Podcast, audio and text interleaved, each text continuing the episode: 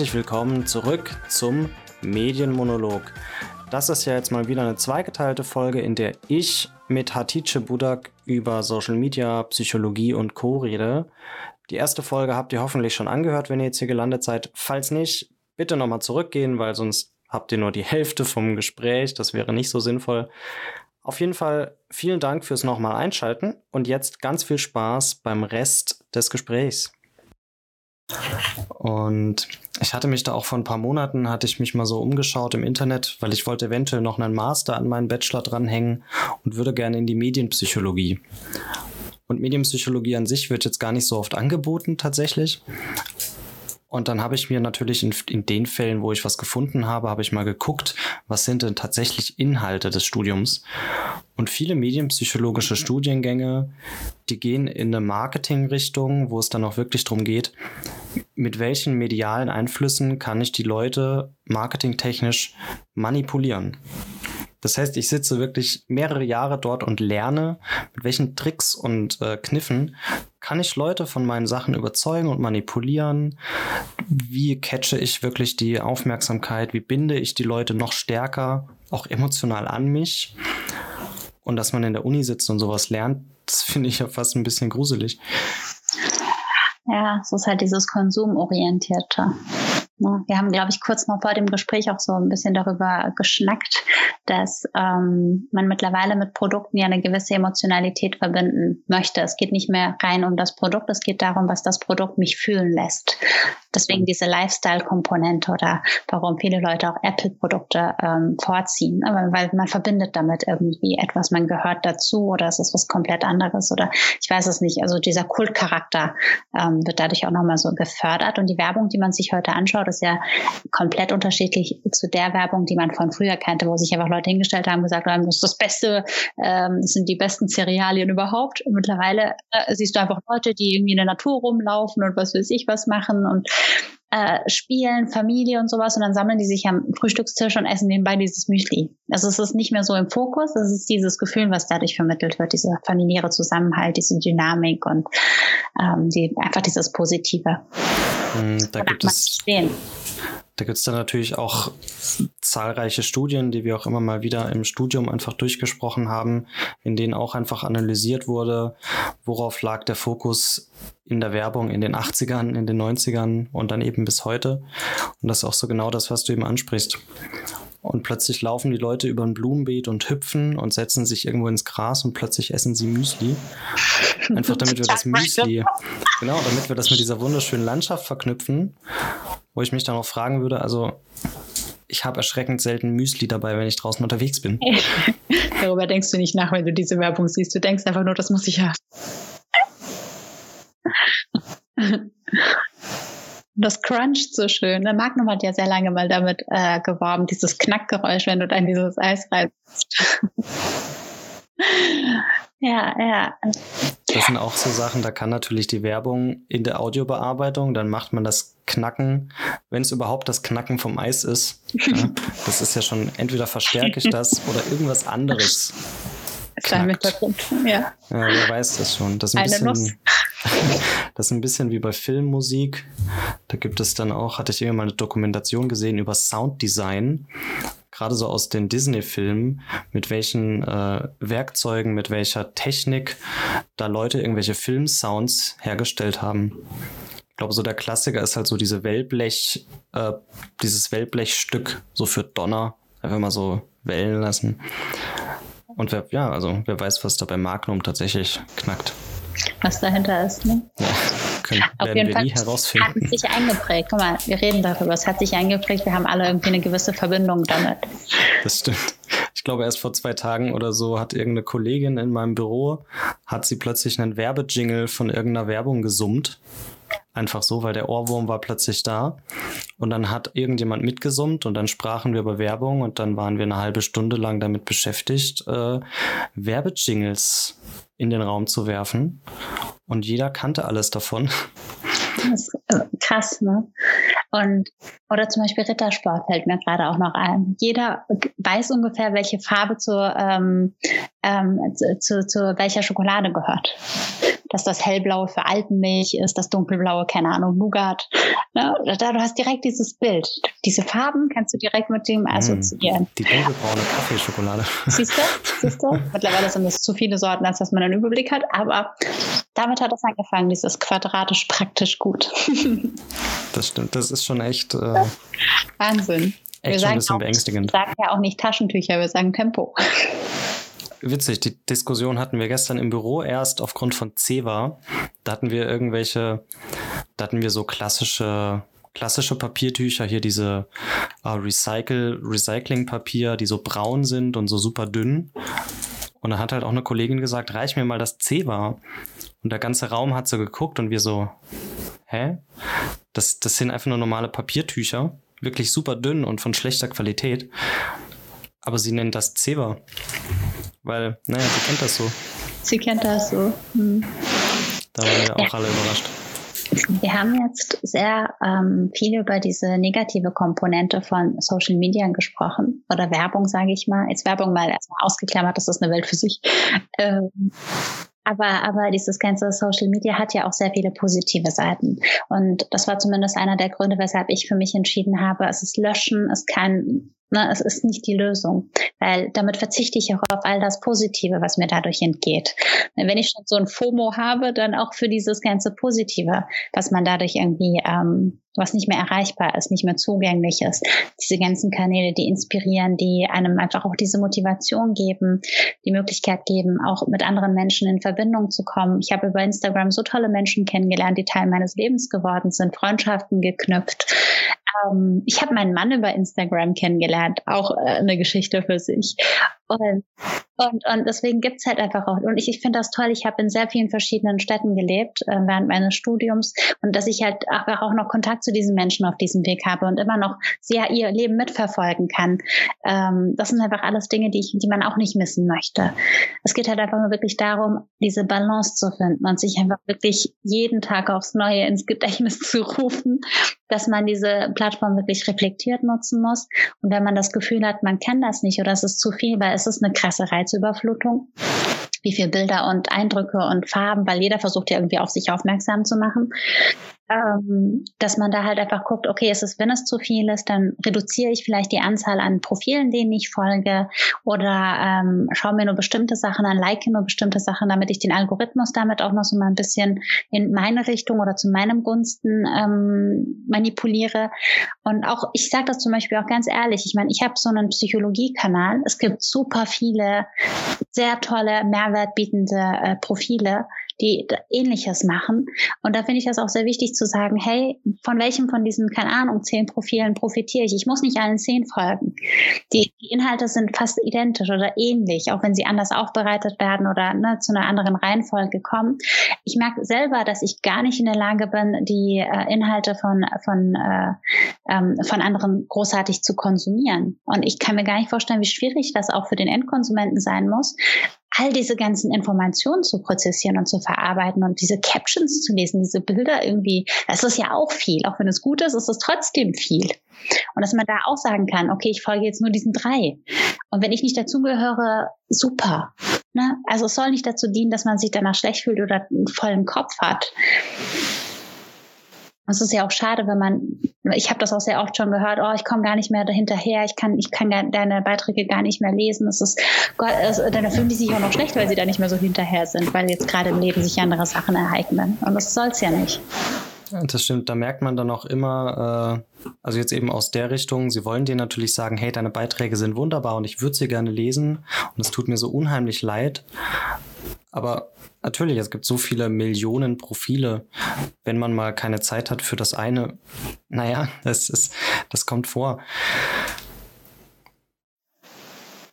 Genau. Genau, und einfach mal schauen, wie kann ich diese Reizüberflutung für mich managen, indem ich beispielsweise bestimmte Zeiten habe, wann ich das nutze. Vielleicht damit ich auch mal darauf achte, dass ich nicht alle fünf Minuten, die ich gerade nichts zu tun habe, damit verbringe. Ich spreche da auch an mich, also der Appell geht auch in meine Richtung.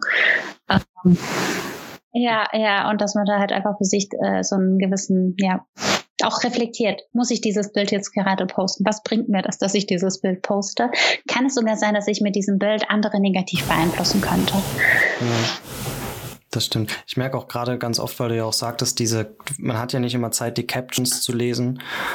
Und gerade wenn ich unterwegs bin, also den Text unter den Bildern für die Leute, die das nicht zuordnen können, äh, wenn ich einfach nur so mein Handy in der Hand habe und durch Instagram scrolle, ich gucke mir die Bilder an. Also ich lese diese Captions nur sehr, sehr selten weil ich habe einfach, ich habe nicht diese Zeit dafür. Beziehungsweise dann müsste ich ja weniger Bilder angucken, um die ganzen Captions zu lesen von den anderen Bildern. Und das scheint mir kein guter Deal, weniger Bilder anzugucken. Mhm. Es ist ja nicht die Plattform für Texte. Es ist einfach die Plattform für bewegte Bilder, für Bilder, für Eindrücke. Und da ist halt nicht viel Zeit. Es geht ja um Scrollen und möglichst viel gucken und machen. Und deswegen diese ganzen Reels, die jetzt auch plötzlich neu jetzt dazu gekommen sind.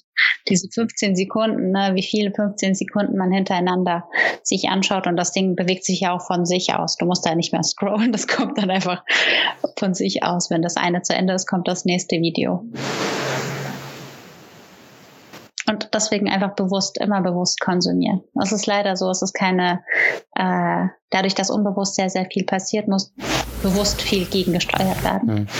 Das denke ich mir auch immer grundsätzlich bei, bei der gesamten Mediennutzung, nicht nur Instagram, sondern wirklich eben auch von mir aus Netflix, Videospiele oder sonst was, weil ich einfach, wenn man sich, wenn man sich damit beschäftigt, findet man auch einfach so ein paar Gründe.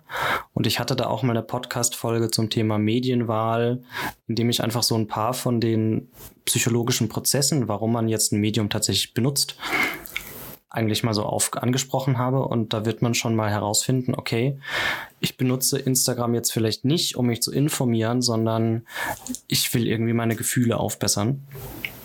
Und da kann man sich halt wirklich mal fragen, okay, ich versuche jetzt mich relativ schnell besser zu fühlen über Instagram, aber vielleicht gäbe es doch einfach eine andere Methode, mit der ich mich auch besser fühle und es läuft anders und nicht so auch negativ behaftet über Instagram.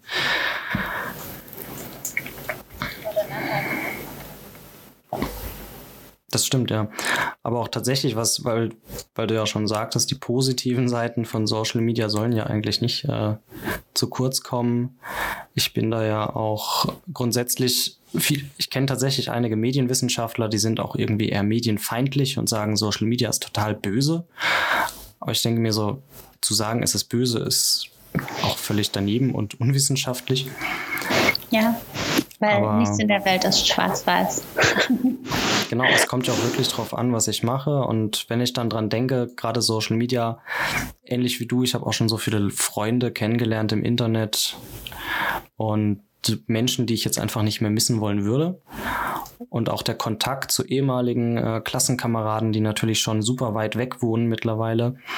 Man kann nicht permanent telefonieren oder schreiben. Man hat ja auch noch ein eigenes Leben irgendwo und man hat vielleicht zehn Freunde, die man, äh, bei denen man Kontakt halten wollen würde.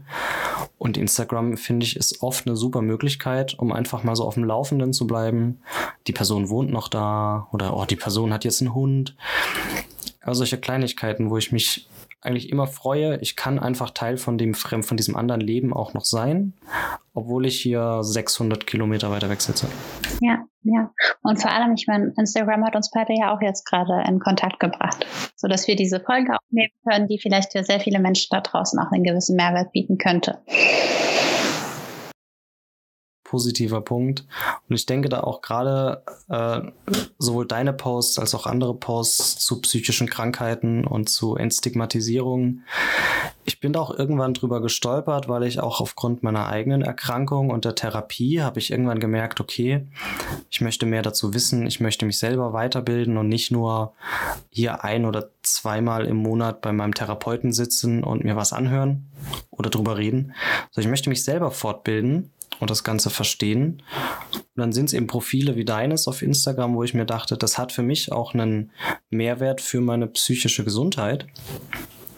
Deswegen ich da für viele Profile echt dankbar sind, die auch einfach gute Ideen rüberbringen oder mir auch mal an schlechten Tagen einfach mal ein Lächeln äh, aufs Gesicht zaubern. Ja, da bist du unfassbar wertschätzend. Ich danke dir. Aber ich glaube auch, dass es gerade Menschen ähm, wie du sind, die einfach durch diesen offenen Umgang mit dem, was sie erlebt haben, für mehr Normalität sorgen. Das, was ich mache, ist vielleicht ergänzender Natur, um dem Ganzen vielleicht so, so ein bisschen den Rahmen zu geben. Aber das, was dem Ganzen die Essenz gibt, sind einfach diese Geschichten aus dem echten Leben. Genau, und da war auch einfach also das war dann auch gerade in meiner Klinikzeit, habe ich gemerkt, natürlich Psychologie zu studieren, das habe ich ja auch gemacht, ist eine Sache.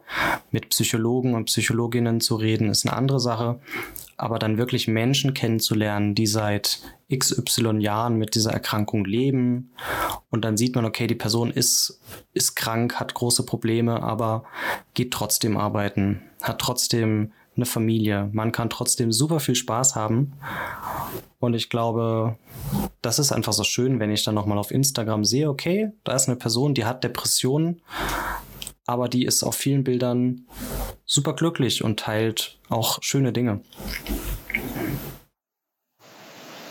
gerade vor allem sehr real, ne? Das ist halt, dass, dass man da auch echt mit den Gefühlen umgeht und sagt, hey, guck mal, mir geht's zwar manchmal gut, aber ich habe auch schlechte Tage.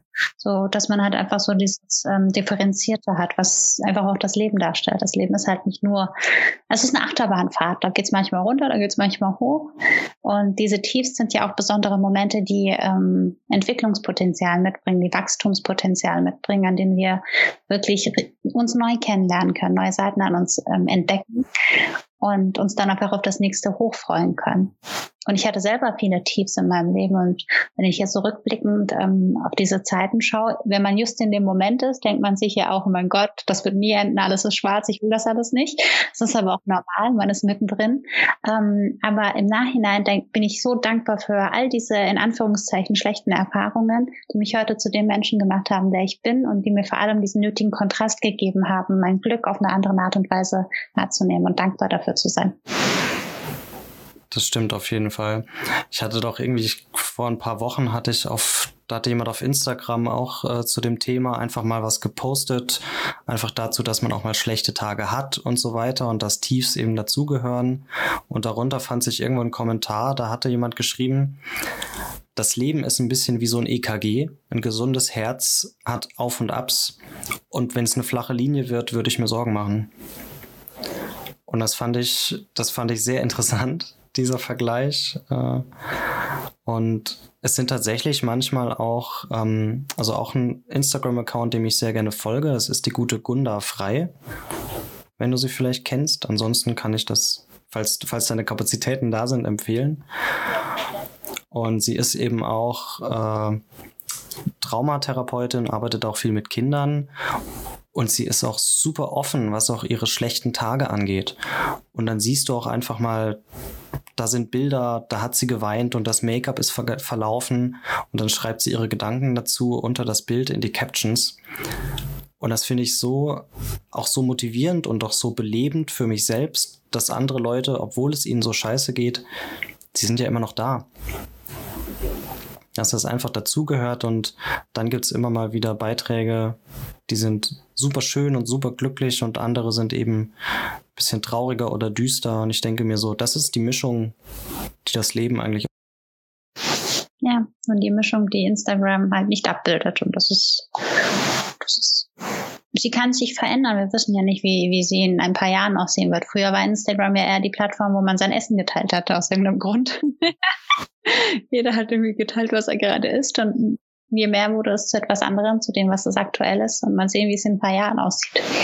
Das stimmt. Es entwickelt sich ja auch alles ähm, einfach unheimlich schnell. Und ich hatte da auch, wir hatten da mal in der Uni eine Diskussion darüber, wo wir Medienkompetenz Kindern beibringen wollen würden. Also die Frage, ist das eine Sache für die Schule oder für die Eltern? Und viele haben natürlich gesagt, das ist eine Aufgabe der Eltern, denen sowas beizubringen. Und ich musste den Kopf schütteln, weil ich dachte mir, als ich noch jünger war, bin ich mit so Sachen aufgewachsen wie Schüler-VZ. Das gibt's jetzt nicht mehr. Also wenn ich in zehn Jahren Kinder hätte, denen kann ich nichts erzählen über Schüler-VZ. Vielleicht ist Facebook in zehn Jahren auch tot. Da kann ich meinen Kindern einfach nichts Lehrreiches mitbringen, außer da war mal ein soziales Netzwerk, das ist jetzt weg. Ja, und vor allem, ich meine, Schule sollte ja auch Alltag abbilden. Leider Gottes haben wir, hatte, ich meine, so ging es mir auch als Schülerin, äh, das Gefühl, auf was bereitet mich diese, dieser Stoff eigentlich vor? Was bringt mir das? Ne? Man, man hat sich ja auch diese Fragen gestellt, warum muss ich jetzt wissen, wie, keine Ahnung, eine Parabel aussieht? was bringt mir das in meinem Leben? Das ist halt Allgemeinbildung, das gehört dazu, aber da sollte halt natürlich auch Mediennutzung dazu gehören, vor allem, weil dieses Thema ja auch eine reale Komponente hätte. Und zum Thema, macht das jetzt die Schule oder machen das die Eltern?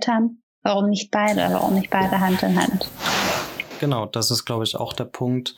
Und weil ich eben, gerade wenn jetzt viele gesagt haben, das machen bitte nur die Eltern, die Schule soll ja nicht in Anführungszeichen alles machen.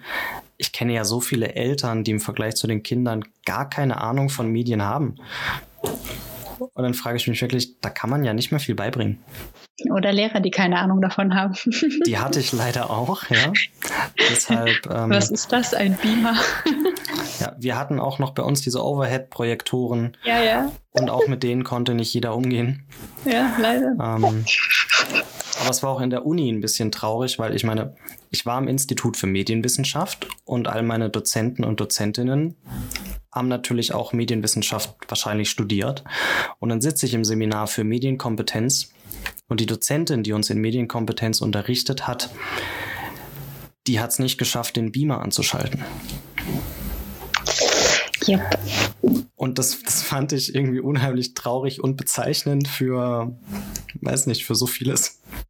Ja, es ist ja nicht verkehrt, wenn man es nicht weiß, aber ich glaube, irgendwann, also wenn man jetzt gerade zum ersten Mal Kontakt damit hatte, ist das ja okay, aber irgendwann sollte man sich auch so damit auseinandersetzen und das auch mal machen. Ich hatte Lehrer, die wollten irgendwie, dass dass die Schüler immer irgendwie machen oder wenn das jetzt gerade zwischen dem Laptop und dem Beamer nicht geklappt hat, irgendwelche Kommilitonen, die ja Ahnung von Technik hatten, äh, die, die, die, Herren der Schöpfung, dass die da hingegangen sind und haben versucht haben, das irgendwie zu richten. das war dann immer so ein peinlicher Moment für alle Beteiligten und man dachte sich so, ja, das hätte man jetzt irgendwie auch verhindern können. Ne? Das stimmt. Und gerade auch, ähm, also man merkt ja dann auch einfach im Studium bei manchen Kommilitonen und Kommilitoninnen, ich meine, alle waren ungefähr in meinem Alter und jung und da würde man sagen, ach ja, technisch bestimmt auch fit. Und klar, jeder hat einen Laptop und alle haben auch ihr Smartphone und benutzen soziale Medien. Aber dann geht es halt auch mal drum, okay, das hier ist Word, schreib jetzt hier deine Hausarbeit oder wie installierst du jetzt irgendwie einen Treiber für den Drucker? Und das sind alles Sachen, die, die kommen im Studium oder im Leben auch mal auf. Und dann können die Leute das nicht. Und was ich viel schlimmer oder viel äh, tatsächlich ein bisschen schlimmer finde, einfach, man muss es ja nicht können aber man kann googeln. Ja, das ist auch so ein Ding, ne? Also du mittlerweile hast du die eigentlich Antworten für alles im Internet. Du hast Zugang zu allem. Du hast die Möglichkeit, dich weiterzubilden. Das ist halt auch einfach so eine Entscheidungssache. Aber manchmal ist das halt einfach auch zu viel. Und man möchte sich einfach nicht mehr entscheiden, weil alles ist irgendwie nur Entscheidung und alles ist, liegt mir zu Füßen. Das, damit kann man halt auch, können sich auch viele überfordern fühlen. Das kann ich absolut nachvollziehen. Ja. Alleine wenn ich Netflix öffne und dann sind da 30 neue Serien, das ist zu viel. Welche soll ich anschauen? Welches gut? Richtig, welches gut, welches welche nicht gut. Hilft mir, welche hilft mir am besten beim Prokrastinieren? Richtig. Na, manchmal würde ich dann, äh, zumindest habe ich mir irgendwie angewöhnt, dann zumindest mal zu gucken, okay, nicht nur worauf habe ich Lust, sondern wie geht es mir gerade und in welche Richtung würde ich gerne gehen. Und wenn ich merke, okay, ich bin traurig und ich will das nicht mehr, dann gucke ich halt mehr eine Komödie und jetzt nicht nur einen traurigen Film. Aber es gibt einfach Tage, da bin ich traurig und dann möchte ich auch noch trauriger werden und dann wird es dann eben doch ein Drama. Also man kann die Medien auch dahingehend einfach, äh, einfach mal den Spieß umdrehen.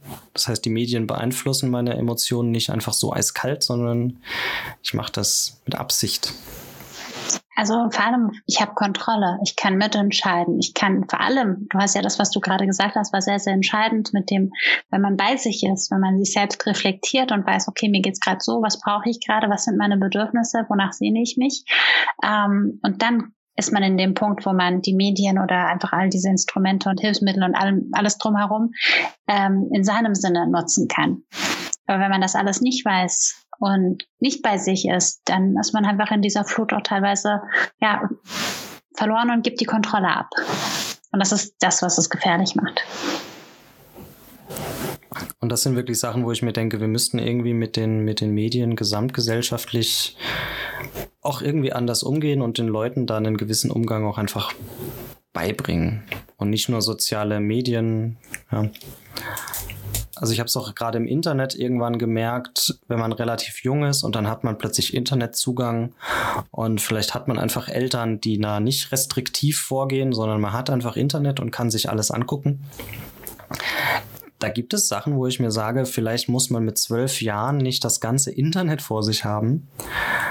Da gibt es viele Dinge, die man mit zwölf noch nicht konsumieren sollte. Ja. Ja, oder wenn Kinder jetzt gerade auf YouTube irgendwelche Sachen sich anschauen, das, was dann an der Seite vorgeschlagen wird, die fangen dann irgendwie mit einem Zeichentrickfilm an und enden dann, keine Ahnung, bei den Illuminaten, stellen dann irgendwelche Fragen. Ähm, also das, das geht halt auch alles relativ schnell. Deswegen muss da halt, wie gesagt, Kinder sind nicht in der Lage, da jetzt groß noch kontrolliert vorzugehen. Und da spielt wieder Erziehung eine ganz große Rolle oder zumindest, dass man nur weil das Kind gerade nervt, dem Kind nicht ein Smartphone in die Hand drückt oder die Fernbedienung in die Hand drückt und sagt, jetzt mach mal, ähm, früher konnte man das vielleicht ein bisschen einfacher machen, weil das, was im Fernsehen lief, lief. Aber jetzt haben Kinder auch mehr Möglichkeiten. Und umso komplexer wird es und umso vorsichtiger und aufmerksamer muss man, glaube ich, auch als Elternteil sein. Und da kann ich dann auch mal verstehen, weil ich dann auch manchmal von Eltern einfach gehört habe, es ist natürlich für sie auch Arbeit, wenn sie dann selbst aus 50.000 Medien gucken müssen, okay, welches Medium gebe ich jetzt meinem Kind? Und irgendwann denke ich mir, vielleicht müssen wir die Kinder auch einfach so erziehen, dass die Kinder dann selbst wissen, in welches Medium, in welche Richtung soll es einfach gehen, weil später brauchen sie das Wissen sowieso. Mhm. Also Aber dafür müssen wir es als Eltern selber wissen. Und das ist auch so wahrscheinlich ein Knackpunkt, bei dem ich mir manchmal wünsche, man könnte Eltern genauso in die Schule schicken wie die Kinder. Hm. Aber das ist wahrscheinlich utopisch. Ja, so ein Führerschein fürs Elternsein. Ja, vielleicht würde das schon einfach ein bisschen helfen. Ein Elternführerschein. Ja. Das wäre bestimmt wieder zu viel Kontrolle. Ja. Genau. Das ist ein schwieriges Thema, aber gerade als Eltern kann man ähm, ja einiges so machen, dass Kinder später sehr darunter leiden können. In vielerlei Hinsicht. Vor allem psychisch. Genau, da kennst du dich ja auch mit aus. Freud lässt grüßen. ja, also ich denke auch aus, äh, ich habe da eben auch ähm, dann gerade auch in der Klinik etc., dann lernt man natürlich auch Leute kennen, die sind erst 16 oder 17 und die sind schon psychisch so kaputt und einen unheimlich großen Einfluss darauf hatten Medien, hatten Filme, hatte Social Media. Und dann war ich auch mal sehr besorgt darüber, dass man das einfach so in der Hand hat, dieses Smartphone.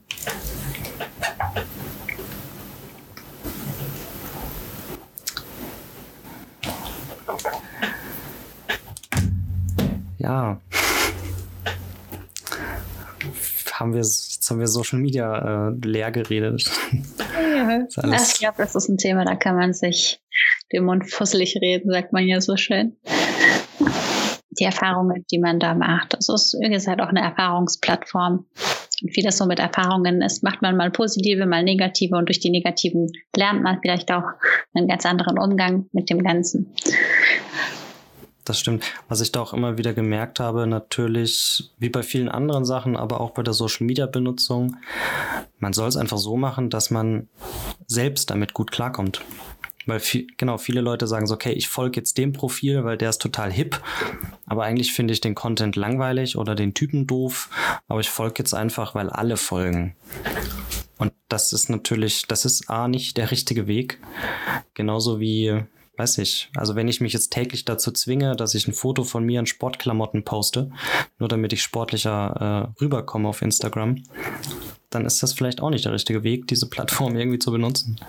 Hm, ja, dann ist man viel mehr in diesem Inszenierenden, als in dem die Realität abzubilden, wie sie ist. Und dieses Gruppenzwang, Konformität, das sind ja so Dinge, die man ja auch aus dem Offline-Leben kennt, ähm, spiegeln sich ja auf dieser Plattform weiterhin. Dass man da halt guckt, wer folgt wem, was muss ich machen, wie, was, was gehört dazu, ähm, was muss ich tun, um dazu zu gehören. Okay, ist es dieser Filter, ist es diese Pose, ist es, ist es diese Art von Bildern? Und ja, dieses, dieser Wunsch dazu zu gehören, gesehen zu werden, ist natürlich immer noch menschlich und immer noch da. Und was ich, was ich auch ganz oft feststelle, wenn es dann so um Folgen oder auch gefolgt werden angeht, manchmal kriege ich natürlich mit, jemand folgt mir und irgendwie ein paar Wochen später fällt mir auf, die Person ist mir wieder entfolgt. Das ist erstmal irgendwie sehr dramatisch. Also die erste unterbewusste Reaktion ist da sehr häufig so, oh mein Gott, ich habe was falsch gemacht oder ich bin nicht gut genug, nur weil mir jemand entfolgt. Und wenn man dann drüber nachdenkt, es gibt gute Gründe zu entfolgen und wenn jemand nicht dabei sein will, ist das okay. Aber dieses jemand ist mir wieder entfolgt, da kenne ich viele Leute, denen tut das tatsächlich so sehr weh, wenn sie das irgendwie mitkriegen. Mhm. Also es ist halt diese zwischenmenschliche Komponente, das, was üblich ist, was dazugehört, diese ne, Regeln, sage ich mal, diese Anstandsregeln, ähm, die man ja auch aus dem, ähm, aus dem Alltag kennt, in den Beziehungen, die man führt, die sind da auf Instagram da, aber auf eine andere Art und Weise. Da geht's halt, das, das spricht eine ganz andere Sprache. Was bedeutet ein Like? Was also ein Like kann viele Bedeutungen haben. Was bedeutet das, wenn jemand mir folgt und danach wieder entfolgt, kann auch wieder viele ähm, äh, Bedeutungen haben. Und da sprechen, da kommen dann ganz neue Dimensionen des Zwischenmenschlichen dazu, die halt auch nochmal aus einem ganz anderen ähm, Lichte analysiert und verstanden werden müssen. Und dementsprechend, wie du schon sagtest, das ist einfach etwas, womit wir uns aktiv auseinandersetzen müssen. Und es gibt aber auch ganz viele, Sascha, die einfach nur folgen, damit du zurückfolgst. Das kenne ich auch. Und wenn du ja. das nicht tust, dann sind sie wieder weg. Das habe ich auch schon öfter erlebt. Und das ist eben die Sache, wenn man davon weiß, ähm, was ich auf der anderen Seite immer mal wieder habe, ich bin mal, ich folge irgendwann mal jemandem und ein paar Monate später merke ich, der Content ist gar nicht so das, was ich jetzt möchte, was ich sehen möchte. Und dann will ich eigentlich entfolgen, weil mich mir der Content nicht interessiert. Aber dann ist da so immer diese Stimme im Hinterkopf, jetzt entfolgen ist ja aber unfreundlich und die arme Person und sie hat ja nichts falsch gemacht. Und dann fühlt sich das so an, als würde ich durch Entfolgen die Person irgendwie abwerten oder beleidigen. Obwohl das natürlich auch absolut Unsinn eigentlich ist. Hm. Ja, ja. Es ist, es ist schwierig. Da fragt man sich wirklich manchmal, warum man sich soziale Medien noch antut. Ja, sie gehören ja zum Leben dazu mittlerweile. Ich meine, du weißt ja, wie viele Leute Social Media nutzen. Allein schon im, im eigenen Umfeld. Man ist ja irritiert, wenn Leute kein WhatsApp haben. Genau so ist das. Das gehört halt irgendwie dazu. Ähm, deswegen gehört es halt auch dazu, einen Umgang damit zu finden, der für einen selbst funktioniert. Ähm, ja, und womit man sich halt gut fühlt und nicht einfach zusätzlich solche Gedanken hat, wie habe ich den jetzt gekränkt oder was, was, was könnte in dieses, in dieses Like, in diesen Like reininterpretiert werden. Das sind dann nochmal so zusätzliche Sachen, die so, so, eine, so, so ein Gedankenkarussell fördern könnten. Und genau, also ich denke dann gerade irgendwie solche Prozesse dann auch einfach mal irgendwie, sagen wir mal, bekannter zu machen oder anzusprechen. Oder was ich mir häufig auch denke, den Leuten einfach zu sagen, wenn du dich durch Instagram schlechter fühlst, dann ist das jetzt nichts Schlimmes und du bist jetzt kein Versager oder schwach, sondern es geht uns allen so. Ich fühle mich durch Instagram oft schlecht und da draußen sind viele Menschen, denen geht das genauso. Da, das gehört irgendwie dazu. Das ist die Schattenseite und die gilt es zu beleuchten. Und das, ähm, ich hoffe, dass du mit diesem Podcast oder dass wir mit dieser Folge da auch mehr Aufmerksamkeit für diese Seite oder überhaupt für einen reflektierteren Umgang generieren konnten. Aber im Allgemeinen gehst du ja auch auf Instagram mit, mit, mit dieser Mentalität auch ähm, um, zeigst das, reflektierst das, gibst den Leuten die Möglichkeit, das auch aus diesem Standpunkt zu betrachten. So versuche ich es zumindest auch. Und je mehr Menschen da mitziehen und mitmachen, ähm, desto mehr wird das hoffentlich zur Normalität oder genau zum Usus. Deswegen fand ich da auch wirklich, äh, du hattest da ja auch, glaube ich, ein, zwei Posts zum Thema Social Media und auch dann Likes und wie sich das dann anfühlt, wenn man mal so ein Like bekommt. Das waren dann eben auch Posts, wo ich mir dachte, das ist auch super wichtig. Und da dachte ich, glaube, das war so um die Zeit rum, wo ich mir dachte, da würde ich dich gerne im Podcast einladen, weil das halt echt sehr nah dran ist, einfach am Thema Medien, Medienkompetenz, Medienverstehen. Mhm. Da bist du definitiv mehr Experte als ich. Ich habe das versucht, so aus, aus, dem, aus, dem, aus dem Lichter zu machen. Äh, auch so die, das psychologische Phänomen, aber mir ging es tatsächlich auch darum, es für mich selbst aufzuarbeiten. Also ich habe mhm. eigentlich auch viele mit auf meine Reise genommen, ähm, weil ich auch festgestellt habe, es ist für mich auch mittlerweile eher zu etwas geworden, was mich teilweise überfordert hat, weil einfach zu viele Nachrichten, zu viele zusätzlichen Gedanken ähm, und einfach auch dieses Vergleichende, aber Vergleichende im Sinne von, ich muss mehr Input bieten, ich muss mehr Mehrwert bieten, ich muss mehr äh, an, den, an den Posts vielleicht arbeiten, ich muss vielleicht mehr Zitate posten, weil das kommt besser an, aber andererseits dann der Gedanke, das ist nicht mein Anspruch an die Arbeit, die ich hier mache. Und all diese Gedanken, die dann nochmal zusätzlich dazugekommen sind und ich dann angefangen habe, Instagram auch, ja, dass das so eine negative Färbung für mich angefangen hat zu haben, sodass ich in dieser Themenreihe auch für, für mich selber Sachen nochmal aufgearbeitet und reflektiert habe und andere mit auf meine Reise nehmen konnte. Also das war so die Motivation, die anfänglich da so ein bisschen noch dahinter war ganz schön, wenn du das jetzt nicht nur so von außen irgendwie wie so eine Dienstleistung da in Instagram reinwirfst, sondern es ist ja einfach, es ist auch ein Teil von dir. Und ich denke dann, wenn du jetzt sagst, oh Gott, andere posten mehr Zitate, vielleicht brauche ich mehr Zitate, denke ich mir einfach so, ich kenne viele Accounts, die mir Zitate posten und du bist eben kein Account, der Zitate postet. Und das ist ja die Sache, das macht, das macht dich aus. Ich kenne ja. jetzt doch einfach schon dein Gelb in deinen Posts, also diese, diese Farbe. Ich erkenne das einfach, wenn ich durch Instagram scrolle und dann sehe ich irgendwo so weiß und dann ist da dieses Gelb. Dann weiß ich schon, das ist ein Post von dir.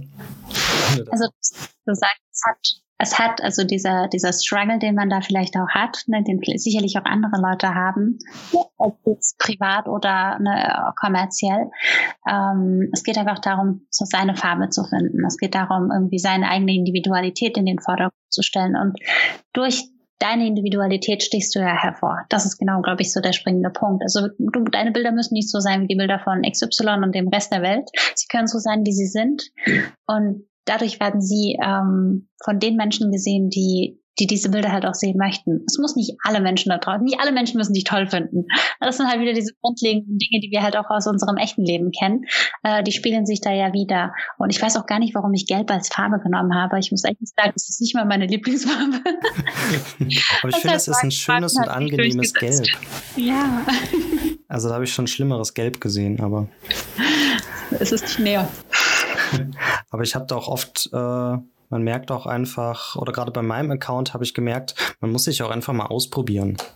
Also, ja, das ist auch cool. Das finde ich auch cool, dass, dass man, dass man nicht auf dieses, oh mein Gott, die Ästhetik des Feeds und was weiß ich, was Wert legt, sondern halt einfach sagt, ich, mein Leben ist halt so und ich finde das cool, dass das halt so ist, wie es ist und dass es bunt ist und farbenfroh ist und verschiedene Designs und ich kann mich ausprobieren und gerade jemand, der aus der Medienbranche kommt, sollte das, glaube ich, auch eher so leben und zelebrieren. Ähm, das finde ich halt auch echt cool, wenn man das so auf diesem Wege machen kann. Bei mir spricht mehr so mein, mein, mein zwanghafter Perfektionismus auch manchmal mit raus, was man wahrscheinlich halt auch sehen kann. Aber ich finde es halt. Aber ja. Es ist auch ein sehr großer, sehr großer Unterschied, weil ich streckenweise äh, aus der Arbeit heraus, wenn man jetzt mal so ein Social Media Profil irgendwie für Kunden, für eine Firma erstellt, dann ist natürlich wirklich vorher, man arbeitet sich ein krasses Konzept aus, überlegt sich natürlich alle Anordnungen und Farben und dann versucht man ein Konzept zu erstellen und das wird dann jetzt die nächsten Monate, Jahre so durchgezogen ohne Veränderung.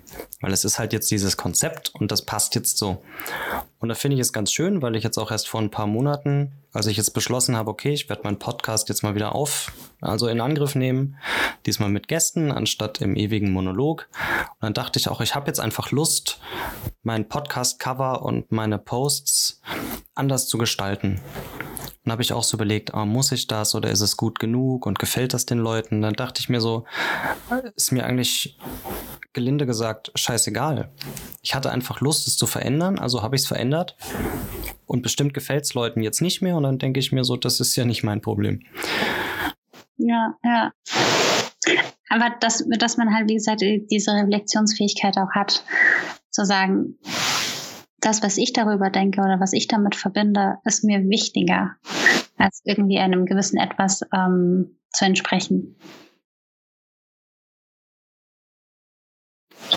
Definitiv. Und sie wird immer harte Arbeit bleiben. Es ist ein Prozess wie alles andere im Leben auch. Es wird Momente geben, wo es einem einfacher fällt, irgendwie äh, reflektierter an die Sachen ranzugehen und, ne, keine Ahnung, das alles irgendwie abwägen zu können. Aber es wird auch Momente geben, in denen man einfach nicht in der Lage ist, in denen man vielleicht sehr emotional ist und sich eh nicht gut fühlt. Und dann hat man noch diese Bilder und dann ist man einfach wieder in diesem Strudel drin. Also es gibt beides. Das heißt nicht, dass du und ich das perfekt können. Ähm, das heißt, dass wir daran arbeiten, dass es uns gerade vielleicht ganz gut gelingt, aber wir wissen nicht, wie es in der nächsten Zeit aussehen wird. Aber es ist halt schön, wenn es da Menschen da draußen gibt, die einen immer wieder daran erinnern, dass das okay ist und dass man daran arbeiten kann und dass es halt einfach diese Hochs und Tiefs gibt, die einfach das Leben, wie gesagt, lebenswert machen. Das stimmt. Dann hoffe ich auf, also dann erstmal auch ganz vielen lieben Dank für den spannenden, tollen Austausch. Ich bin sehr gespannt auf weitere deiner Posts und weitere deiner Themen. Tatsächlich. Sehr gut. Dann wünsche ich dir noch einen wunderschönen Samstag und man sieht sich bestimmt auf Instagram. Ja, definitiv. Der, der Austausch bleibt definitiv gegeben. Ich danke dir vielmals für diese Möglichkeit. Ähm, ich fand den Austausch wirklich sehr, sehr, sehr informativ und hat mich auch nochmal zum Nachdenken angeregt. Und ich hoffe, dass deine ganzen Zuhörerinnen ähm, ebenso davon profitiert, profitiert haben, wie wir beide gerade. Sehr gut. Super, herzlichen Dank, Sascha. Gerne, dann schönen Tag noch. Tschüss. Ciao, ciao.